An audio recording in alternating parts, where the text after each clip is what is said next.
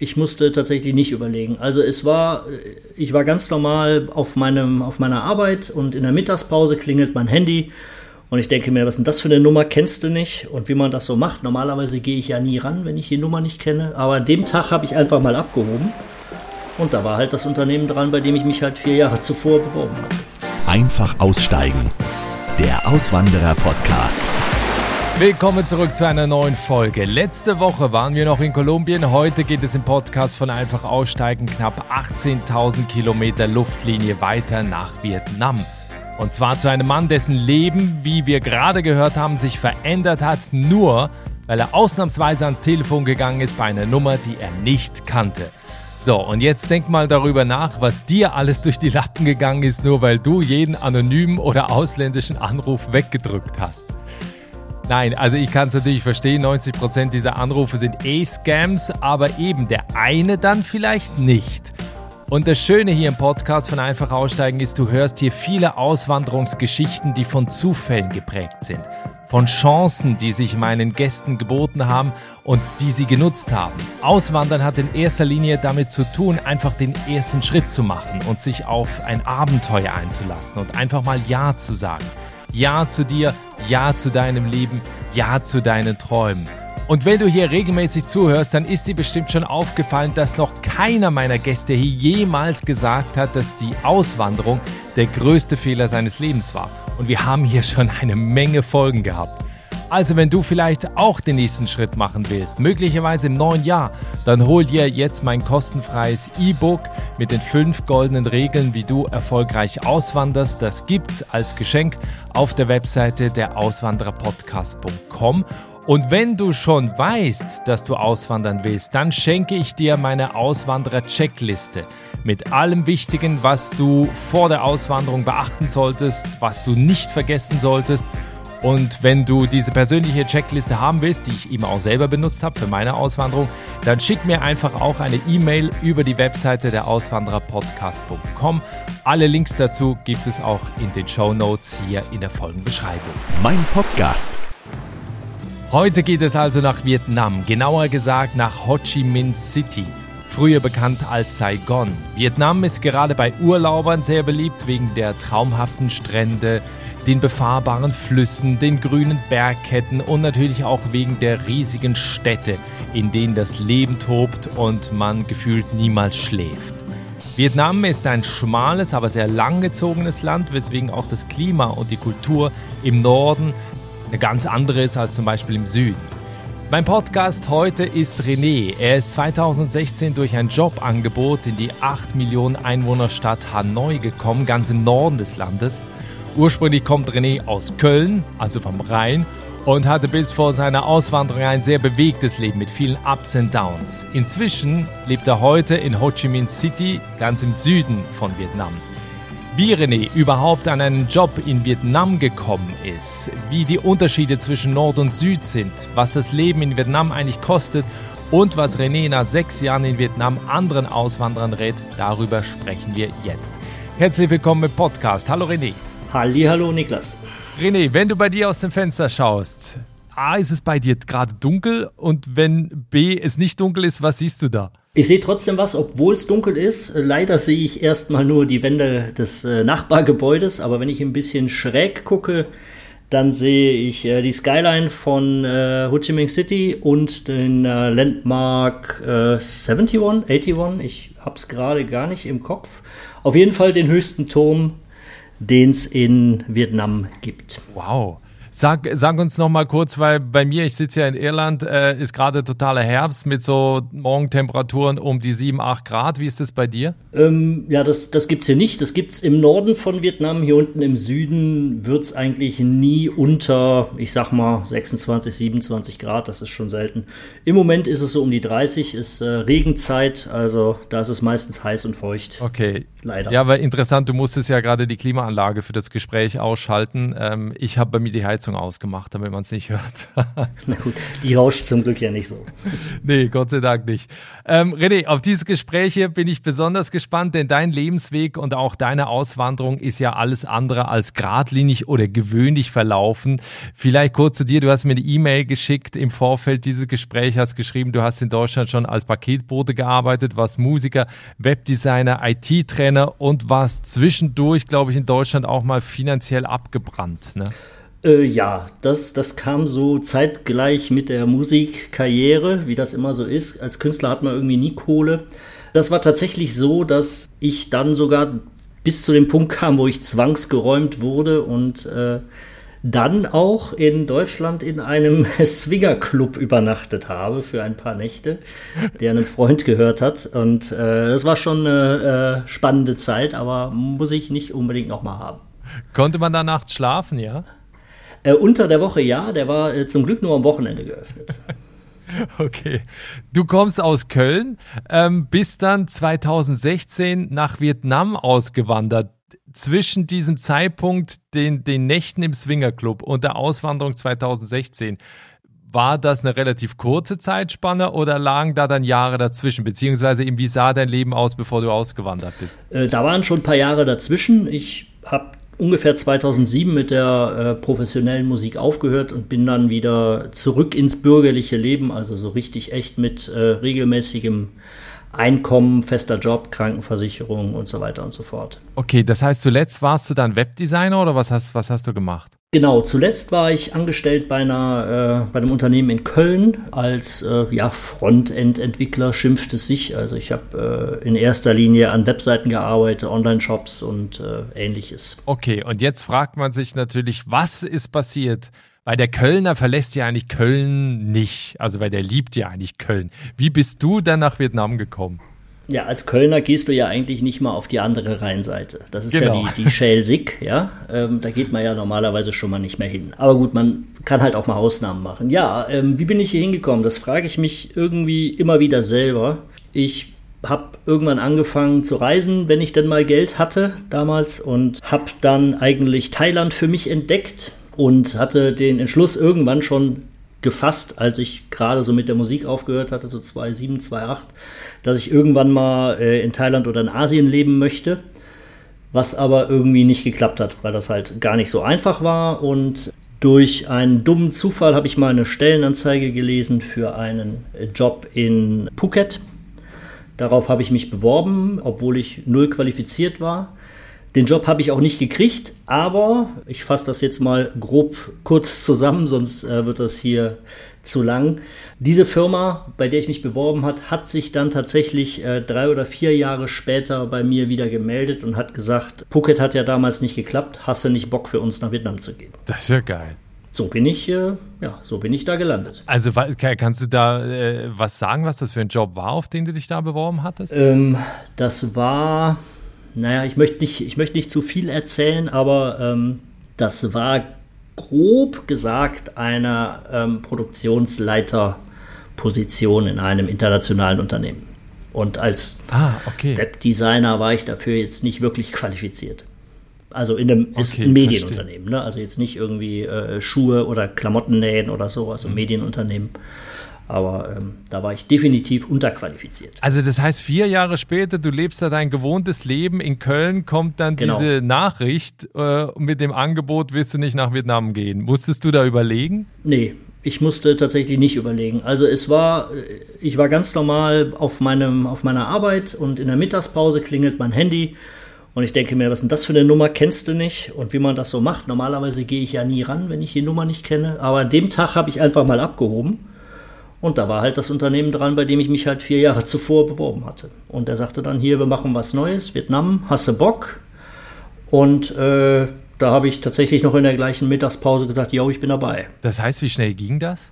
Also von dem Gespräch oder ich sag mal von dem, von dem Anruf, wo ich gesagt habe, ich mach's, ähm, bis ich dann wirklich in Vietnam war, das war schon noch so ein Dreivierteljahr, würde ich sagen.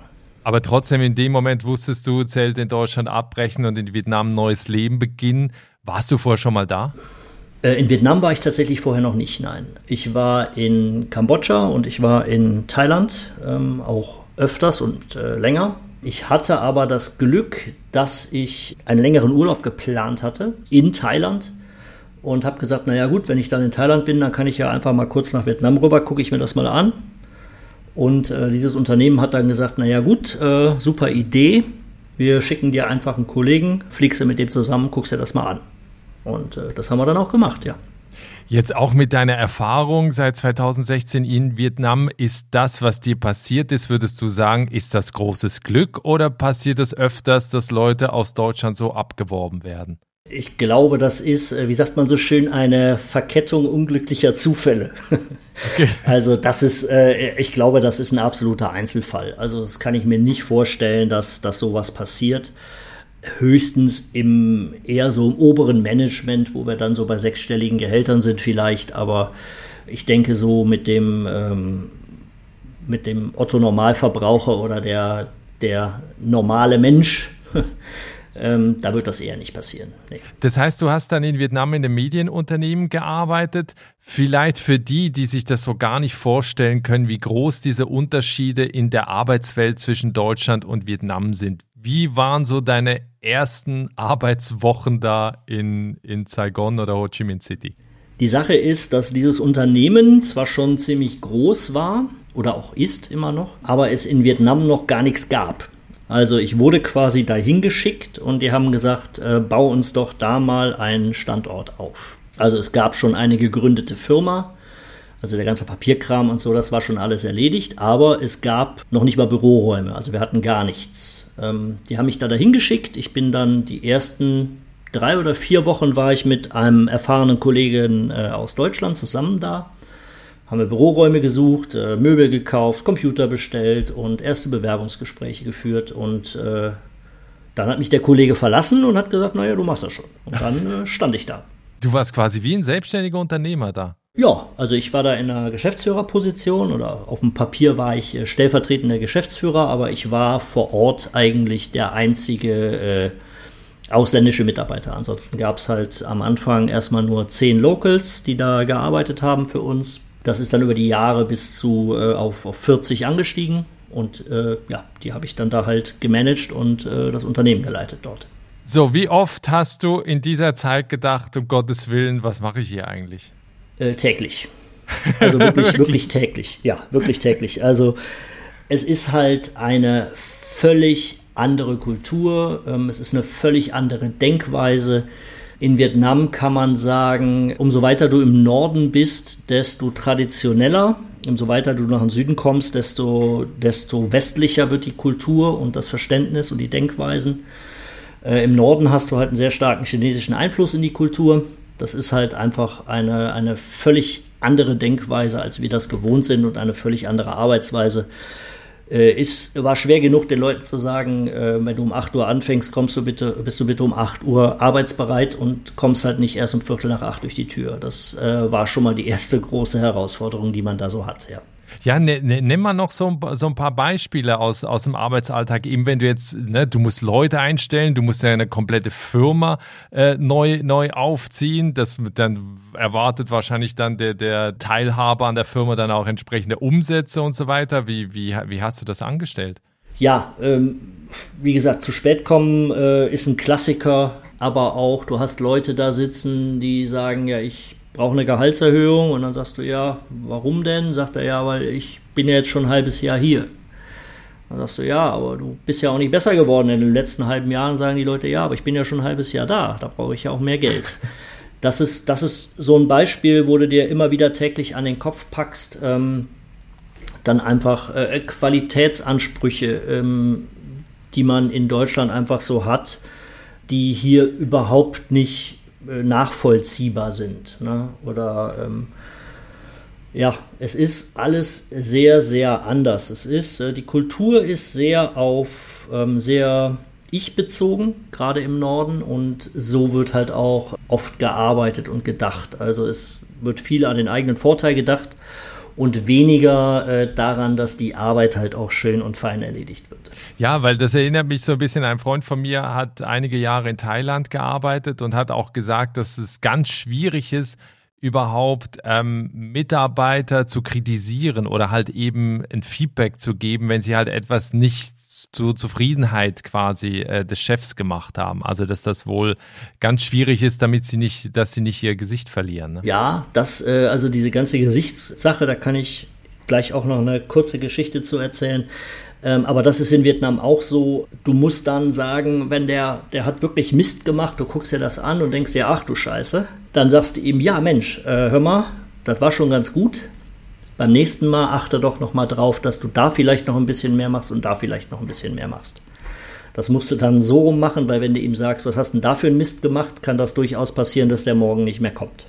Ich hatte wirklich jemanden, der hat mich, äh, der hat mich mit Arbeitszeiten betrogen. Ja wo ich gesagt, er hat dann tatsächlich sich von zu Hause eingestempelt und äh, ist dann erstmal zwei Stunden frühstücken gegangen und kam dann zur Arbeit. Damit habe ich ihn irgendwann konfrontiert und sage, hör mal, das äh, geht aber so nicht. Und habe gesagt, ich pass auf, ich gebe dir noch eine Chance, aber äh, du kannst nicht mehr in dieser Position arbeiten, wo du jetzt bist. Ich muss dich degradieren. Und da hat er gesagt, nö, das ist unfair, dann kündigt er lieber. Also das sind so Sachen, ähm, wo einfach so eine unterschiedliche Denkweise ist und dieses, diese, dieser Gesichtsverlust für ihn dann, obwohl er ja quasi mich betrogen hat und ich ihm sogar noch eine Chance gegeben habe, trotzdem den Job zu behalten, ähm, einfach so um die Ecke gedacht hat, nach unserem Verständnis dass er denkt oder dass er gedacht hat, dass er immer noch auf der richtigen Seite steht. Wie, wie hast du kommuniziert? Alles in Englisch oder wie ist dein Vietnamesisch? Äh, mein Vietnamesisch ist unterirdisch. Also ähm,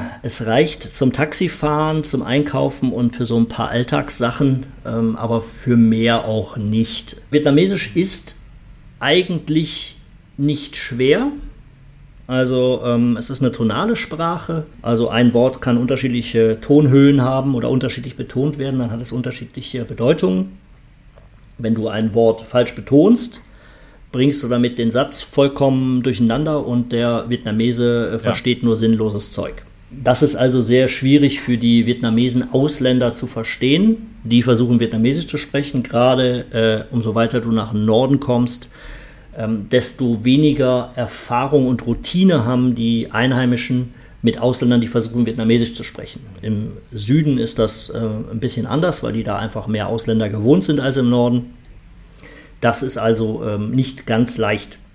Kommuniziert habe ich in erster Linie auf Englisch mit den Leuten, wobei ich auch im äh, Norden, also in Hanoi, nicht sehr viele äh, Mitarbeiter hatte, die wirklich Englisch verstanden haben. Englisch ist da immer noch eine, eine Ausnahme, ähm, außer in den höheren Bildungsschichten.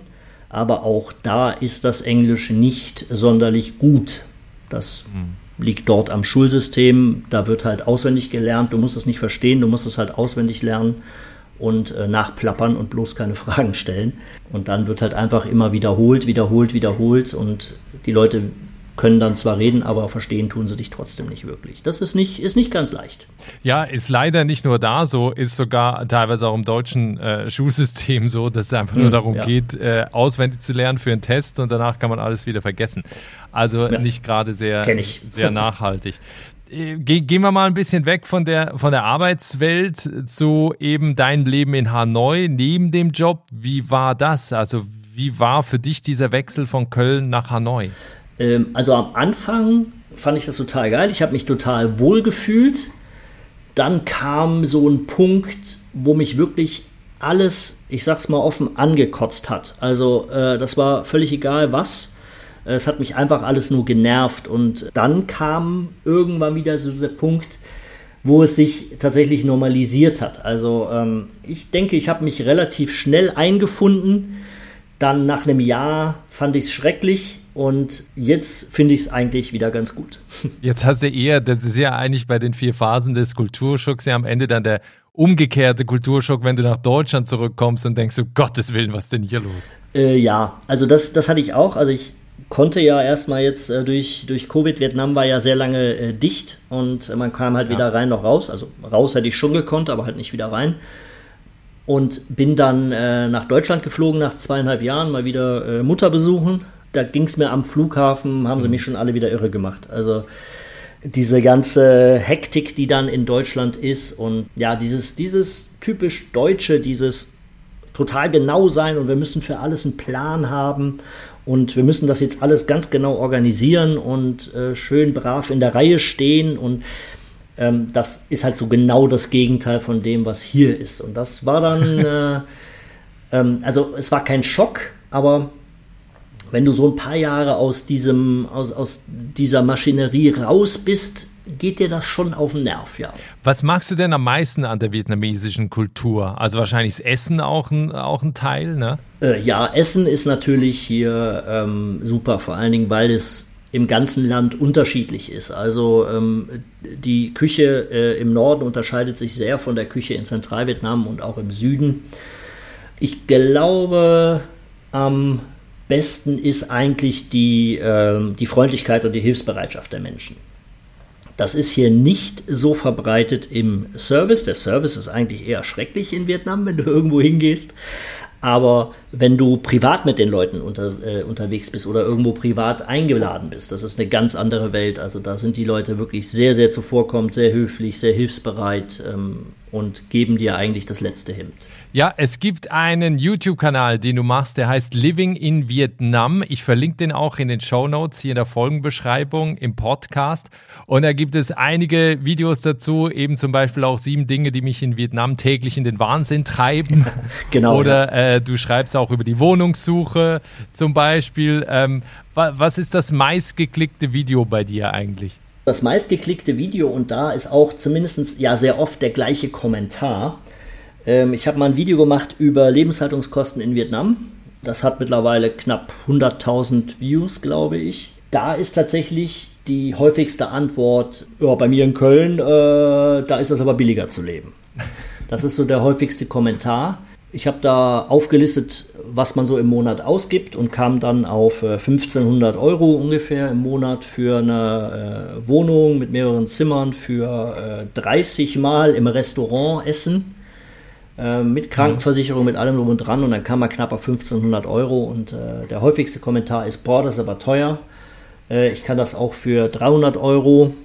Oder ähm, bei mir in Köln kostet es nur 1400 äh, Euro. Ähm, das ist natürlich Quatsch, das steht halt in keiner Relation zu der, zu der Auflistung, die dort gemacht ist, aber das ist so der häufigste Kommentar eigentlich unter diesem Video. Ja, eben wenn man das vergleicht, du hast jetzt gerade auch eine Summe genannt, also es ist nicht viel billiger, als man das in Deutschland kennt, oder wie würdest du das generell äh, vergleichen? Das ist schwer davon abhängig, wie du leben willst. Wenn du einen westlichen Lebensstandard halten willst, dann musst du halt auch westliche Preise zahlen. Das ist ganz klar. Wenn ich halt in Vietnam losgehe und ich will ein Glas Deutschländer Würstchen haben, kostet das halt 10 Euro und halt nicht, nicht 2,99. Wenn ich halt in ein, westliches Restaurant gehe, ist das halt teuer. Wenn ich halt eine Nudelsuppe essen gehe, kostet die halt einen Euro. Also das ist sehr, sehr davon abhängig, wie man leben will. Auch was die Wohnung angeht. Also wenn ich halt eine schöne, große, helle Wohnung haben will, wie man das so kennt, ein Schlafzimmer, ein schönes Wohnzimmer mit vielleicht einer offenen Küche, in einer guten Gegend, ähm, wo halt es einigermaßen ruhig ist, wo es sauber ist, wo es sicher ist, dann zahlt man halt auch irgendwie 700, 800 Euro dafür im Monat. Das kostet es halt. Wenn du halt, wenn es dir halt egal ist, in was für einem Loch, sag ich mal, du wohnst, ähm, dass du dir dann halt mit ein paar Kakerlaken und noch zwei Ratten teilst, dann kannst du auch irgendwo für 50 Euro wohnen. Das geht auch, aber das äh, will man in der Regel eher nicht. Was viele auch da in dem Zusammenhang immer interessiert, ist das Thema Gesundheitsversorgung. Hattest du mal irgendwie ein größeres Problem, wo du dann eben auch die Gesundheitsversorgung, also jetzt mal abgesehen von irgendeinem kleinen Arztbesuch, in Anspruch nehmen musstest? Nichts Kritisches, sag ich mal, aber äh, ich hatte die üblichen Wehwehchen, die man schon mal hat, wo man dann halt auch mal zum Arzt geht. Also die Gesundheitsversorgung in hm. Vietnam ist eher so äh, geht so, würde ich sagen.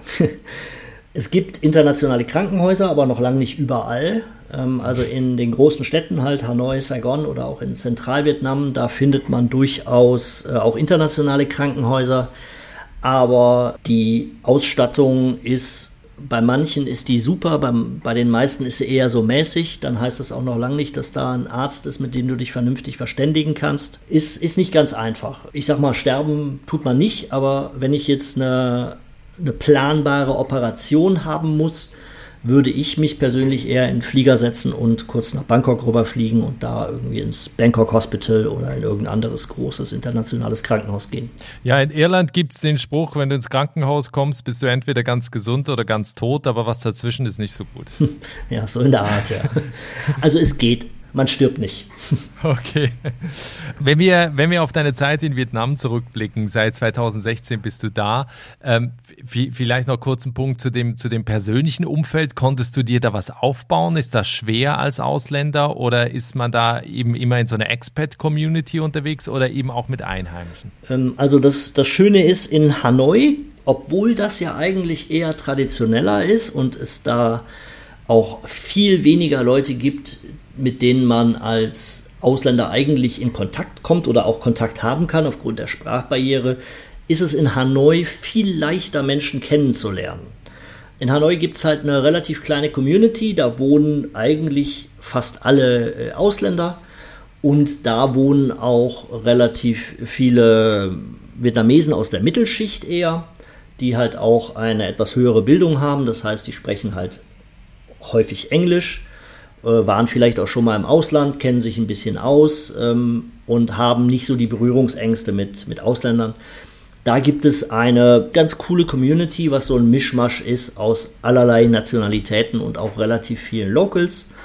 Ähm, da kann man auch mal Freundschaften knüpfen und äh, Leute kennenlernen. Wenn man da als äh, Single hinkommt, kann man da vielleicht auch durchaus die Frau oder den Mann seines Lebens treffen. Das liegt ja immer an jedem selber. Das geht durchaus, ja. In Saigon, dadurch, dass es einfach so riesig ist und die ganze ausländische Community eigentlich über die ganze Stadt verteilt ist, also es gibt wenig, wo sich das so bündelt, ist es schwerer, sowohl ähm, Experts als auch Locals kennenzulernen, weil es einfach so riesig ist und sich das alles so verteilt, habe ich das persönlich zumindest als schwieriger empfunden. Ähm, Gibt es eigentlich beim Kennenlernen mit Einheimischen in Vietnam ein No-Go, was man nicht machen sollte? Schwierig zu sagen. Also ähm, fremde Leute einfach anfassen sollte man ja grundsätzlich nicht tun.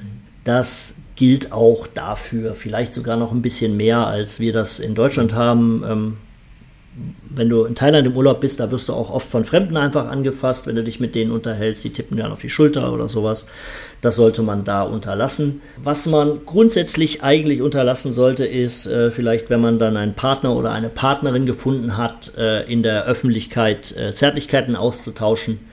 Das gehört sich absolut nicht. Also äh, rumknutschen oder äh, oder vielleicht mehr in der Öffentlichkeit ist, äh, nee, sollte man nicht machen, das gehört sich nicht. Also Kölner Karneval, keine gute Idee da. Nicht in der Öffentlichkeit, vielleicht äh, in geschlossenen Räumen oder in, äh, in dem Swingerclub, wo ich mal gewohnt habe. Da wäre das auch wieder möglich, richtig. Aber habe ich noch keinen gefunden in Vietnam. Was sind denn deine Tipps für Leute, die jetzt zuhören und sagen, ja, ich war auch schon mal in Vietnam im Urlaub oder ich war schon öfter da, kann mir das durchaus vorstellen, da hinzuziehen. Siehst du da A, Möglichkeiten überhaupt für, für Deutsche? Also ne, bist du jetzt hier so ein Glücksfall oder ist es einfach schwer, nach Vietnam äh, auszuwandern? Und B, äh, genau, wenn, was wären dann deine Tipps? Grundsätzlich ist es erstmal ein Riesenunterschied, ob man irgendwo Urlaub macht oder ob man irgendwo lebt. Das glaubt man am Anfang nicht, aber das äh, habe ich ja auch eben schon mal gesagt, wenn man, wenn man irgendwo neu hinkommt, man lebt jetzt da, man hat am Anfang immer noch das Gefühl, dass man im Urlaub ist und das wird irgendwann mal verschwinden. Hatten wir ja gerade schon. Äh, das ist erstmal ein Unterschied, gerade für Leute, die neu kommen. Also wenn man irgendwo im Urlaub war, da lebt, das ist ein dicker Unterschied. Nach Vietnam einfach so auswandern ist ohne weiteres nicht möglich. Vietnam kennt keine Einwanderung. Das äh, Prinzip gibt es da irgendwie nicht. Also es gibt halt auch keine schwarzen oder weißen Vietnamesen, es gibt nur vietnamesische Vietnamesen. Wie war das in Deutschland? Ich meine, in Deutschland kannst du ja jede Farbe haben, da kannst du schwarz, weiß, rot, gelb oder grün sein. In Vietnam bist du halt Asiate, also Vietnamese. Diese Einwanderung, man kann eine vietnamesische Staatsbürgerschaft kriegen, ist aber sehr, sehr kompliziert. Also eine dauerhafte Aufenthaltsgenehmigung kriegt man in Vietnam nur, wenn man entweder mit einem vietnamesischen Staatsbürger verheiratet ist, dort beispielsweise Kinder hat oder Familie oder wenn man halt investiert, also eine Firma gründet, oder wenn man einen festen Job hat in einer vietnamesischen Firma.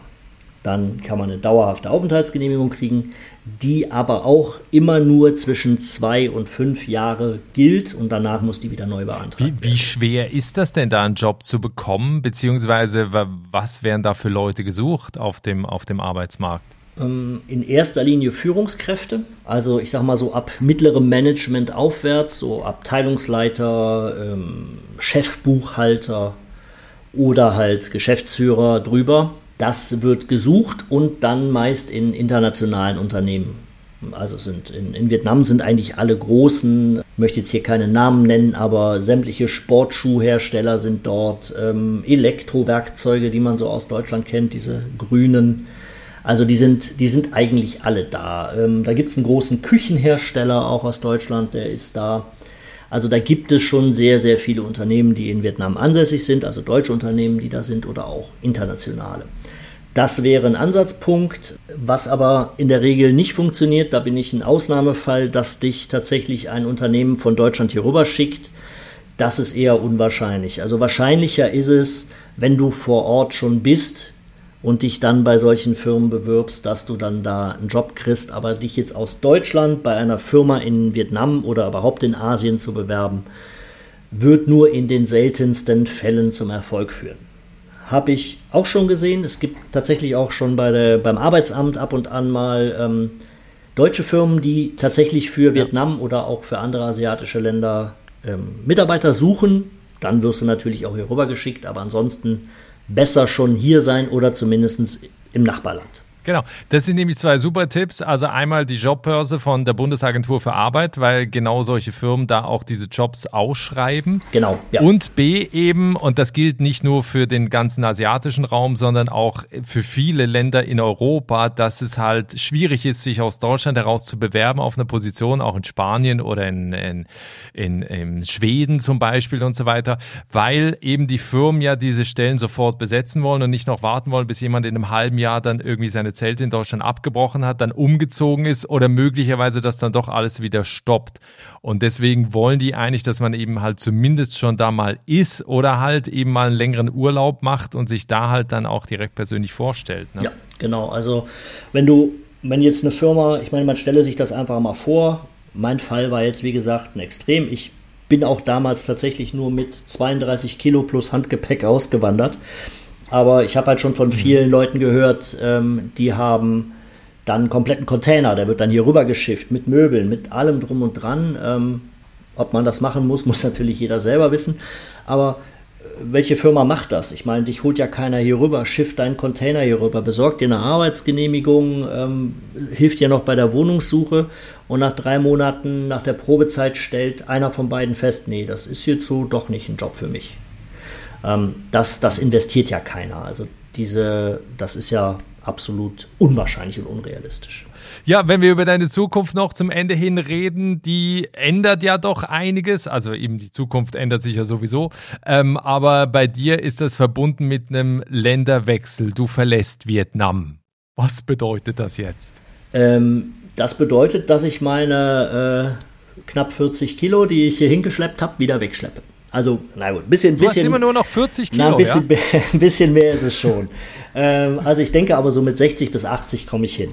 Ähm, ja, äh, genau. Ich habe ähm, von einem Unternehmen ein Angebot gekriegt, eine Geschäftsführerposition in Thailand zu übernehmen, in Bangkok. Und äh, die habe ich auch angenommen und werde also dann in den nächsten Tagen und Wochen nach und nach mein Zeug nach Bangkok bringen und äh, ja, dann erstmal in Thailand leben. Mal schauen, wie es da so ist. Also der große Traum wird wahr. Du wolltest ja immer nach Thailand. Äh, ja, genau. Also das äh, war der ursprüngliche Plan, tatsächlich mal nach Thailand zu gehen. Ähm, ja, über einen Zwischenstopp in Vietnam von nur knapp äh, sechseinhalb Jahren ungefähr. Äh, hat es dann doch noch geklappt. Ja, ist doch was. Ja, super. Also ich wünsche dir auf jeden Fall alles Gute für den Neustart. Ich denke mal in Bangkok. Genau, richtig, in Bangkok, ja. Äh, halt die Ohren steif in, in Asien. Ähm, ich bin mir sicher, dass du auch das äh, so gut meistern wirst wie die vergangenen sechs Jahre in Vietnam. Denn ich glaube auch eben diese Erfahrung, die du jetzt gesammelt hast, das sind die Erfahrungen, die würdest du in Deutschland nie sammeln. Also eine Firma eben so aufzubauen, das ist ja einzigartig, ne? Richtig, ja. Also das ist, ähm, ich sage auch immer, wenn man auswandern will und man hat halt auch so ein bisschen Also man braucht auf jeden Fall ein bisschen finanziellen Backup. Dümmer wird man halt von so einer Erfahrung nicht. Man, man muss halt nur sein Gehirn benutzen dabei, man muss das ordentlich planen und dann, naja, also wenn man, wenn man nichts zu verlieren hat, in Anführungsstrichen, oder wie ich, ich habe keine Familie, ich habe keine Kinder, von denen ich weiß, ähm, ich habe keine, keine Frau, keine Ex-Frau, ich bin für nichts verantwortlich. Ähm, also ich habe nicht viel zu verlieren. Ne? Ich kann halt einfach von heute auf morgen irgendwo anders hingehen und dann ja einfach machen. Ne? Super. Äh, noch ein Schlusswort zum, zum äh, YouTube-Kanal. Was passiert mit dem? Äh, den nehme ich selbstverständlich mit. Also das wird dann halt nicht mehr äh, Leben in Vietnam, es wird dann vielleicht äh, Leben in Thailand. Ich weiß es noch nicht. Ich habe noch keinen neuen Titel gefunden. ähm, mal schauen. Aber das wird auf jeden Fall weitergehen. Ähm, ist natürlich auch für viele Leute interessant, wie man so Fuß fasst, wie das läuft mit einer Arbeitsgenehmigung, ähm, was so eine Wohnung kostet, Krankenversicherung und wie das Leben so ist. Ja, super. Also, da kann ich nur empfehlen, unbedingt äh, den Kanal von René abonnieren. Living in Vietnam heißt er noch, wird wahrscheinlich dann bald den Namen ändern. Genau. Äh, wie gesagt, die Links äh, bei mir in den Show Notes. René, vielen herzlichen Dank, viele Grüße nach Vietnam und dir alles Gute. Ja, danke. Dir auch. Schön, dass ich dabei sein durfte, darf, bin. Ja, das war das Gespräch mit René, der 2016 nach Vietnam ausgewandert ist und jetzt weiterzieht nach Thailand. Die Fotos zu der Folge findest du wie immer auf dem Instagram-Kanal von Einfach Aussteigen. Schau da also doch mal vorbei. Lass mir da auch ein Abo da. Und wenn du jetzt weiterhören willst, dann empfehle ich dir, guck doch mal im reichhaltigen Archiv von Einfach Aussteigen. Da gibt es über 110 Folgen inzwischen aus ganz unterschiedlichen Ländern der Welt. Äh, da empfehle ich dir also auch mal in die anderen Folgen reinzuhören reinzuhören. Ansonsten hören wir uns nächste Woche wieder mit einer neuen Folge. Ich freue mich, wenn du dabei bist. Alles Gute, bis dahin. Ciao.